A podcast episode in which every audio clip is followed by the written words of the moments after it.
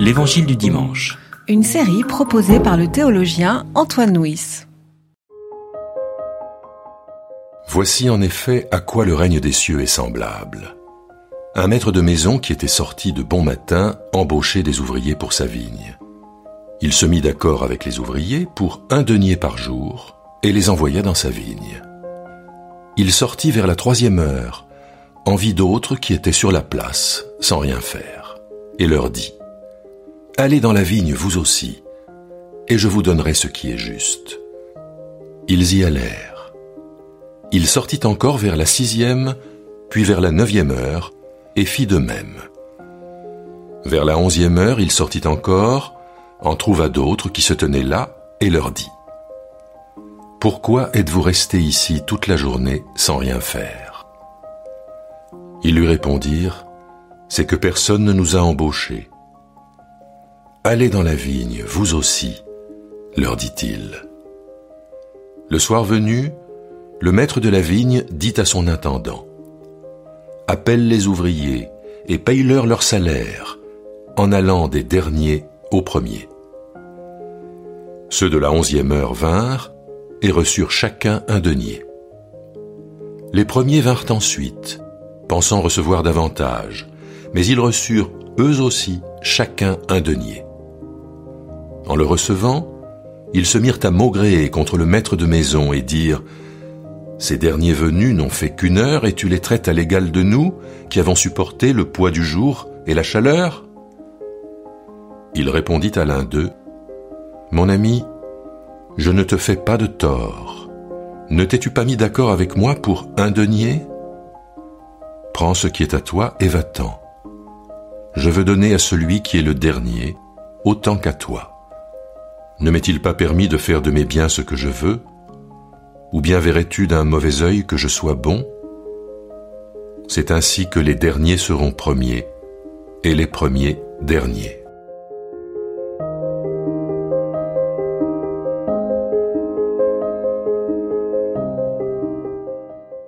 Les premiers mots de la parabole, c'est Voici en effet. Et cette introduction fait lien avec ce qui précède. Et ce qui précède, c'est le récit de la rencontre de Jésus avec l'homme riche qui était prisonnier de ses richesses. Et à cet homme prisonnier de ses richesses, eh ben, Jésus raconte une histoire qui permet de changer le regard sur nos propres richesses.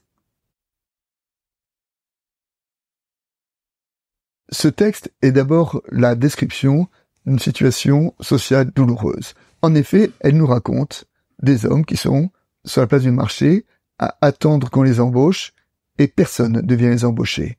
C'est-à-dire qu'ils ne gagneront rien, qu'ils n'auront ce jour-là rien à manger. Et donc ce texte utilise, la parabole utilise une situation sociale douloureuse pour nous parler de l'économie du règne de Dieu qui est différente de l'économie de notre monde. Après avoir embauché des hommes aux différentes euh, heures de la journée, euh, le maître dit à son intendant, paye-les en commençant par les derniers et finir par les premiers. Le détail veut que, en commençant par les derniers, et en donnant déjà le salaire d'une journée au dernier, automatiquement, il va susciter l'animosité de ceux qui ont travaillé toute la journée.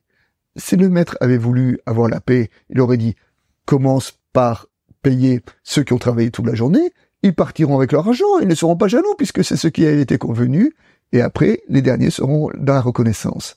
Mais justement, en commençant par les derniers, est-ce que justement, le maître de maison ne veut pas nous transmettre un message particulier, transmettre à ses employés un message particulier.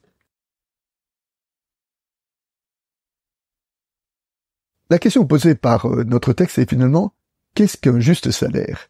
Et là, il me semble que la parabole déplace la question en disant le juste salaire n'est pas comparable à le travail qui a été fait, mais comparable à ce dont ont besoin les travailleurs pour manger. Et finalement, le juste salaire, c'est le salaire qui permet de vivre dignement. Et cela, qu'on ait travaillé toutes les journées ou qu'on ait travaillé qu'une seule heure. Si le maître demande à l'intendant de commencer par les derniers, justement, c'est parce qu'il a un message à adresser au premier. Et ce message, c'est libérez-vous de l'esprit de comparaison. Alors l'esprit de comparaison, il est fortement enraciné en chacun d'entre nous. Il se trouve dès le tout début de, la Bible, avec le récit de Cain et Abel. Dans ce récit, Cain et Abel, euh, Cain est, jaloux de son frère. Pourquoi? Parce que l'offrande de son frère été reconnue et pas la sienne. Si l'offrande d'Abel n'avait pas été reconnue pas plus que la sienne, Cain aurait été paisible. Aurait dit, Dieu est un Dieu qui ne comprend pas, mais c'est pas grave. Ce qui est grave, c'est pourquoi son frère est mieux traité Et c'est cet esprit de jalousie qui est, euh, selon la, la Genèse, une des racines de tous les désordres de notre monde. Et alors, le message de cette parabole, c'est comment se libérer de cet esprit de comparaison. La clé de notre parabole, c'est lorsque le maître dit à celui qui travaille toute la journée, Vois-tu d'un mauvais œil que je sois bon?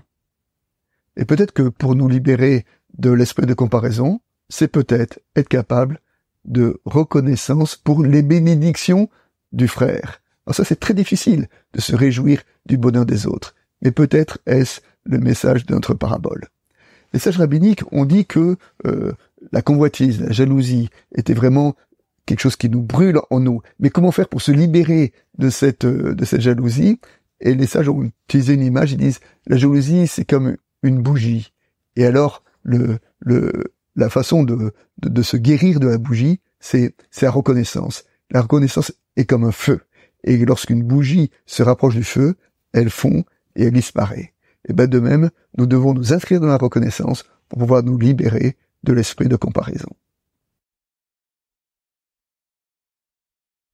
Comme illustration à cette euh, parabole, une autre parabole, la parabole de deux frères, deux frères talentueux qui ont chacun reçu un appel de la part de Dieu.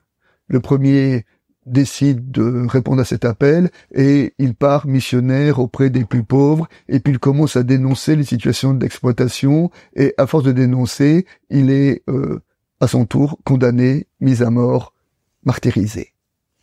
Le deuxième frère, une fois martyrisé, le premier est accueilli au ciel et Dieu lui dit euh, bon et fidèle serviteur, voilà la récompense qui t'est donnée. Le deuxième frère décide de moins répondre à cet appel de Dieu et de ne pas renoncer à sa vie. Il euh, se marie et comme il est talentueux, il crée une entreprise et il a une vie heureuse. Il a une femme, il a des enfants, il prospère et il termine ses jours euh, dans cette prospérité rassasiée de jours. Et là, il arrive au ciel et Dieu lui dit euh, Bienvenue, bon et fidèle serviteur, rentre dans la joie de ton maître.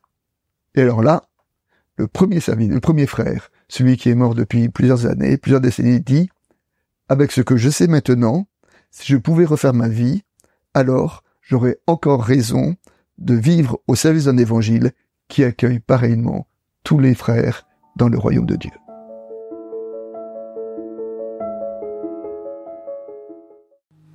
C'était l'Évangile du dimanche, une série de regards protestants, enregistrée par Antoine Nuis. Voix off, Dominique Fano-Renaudin.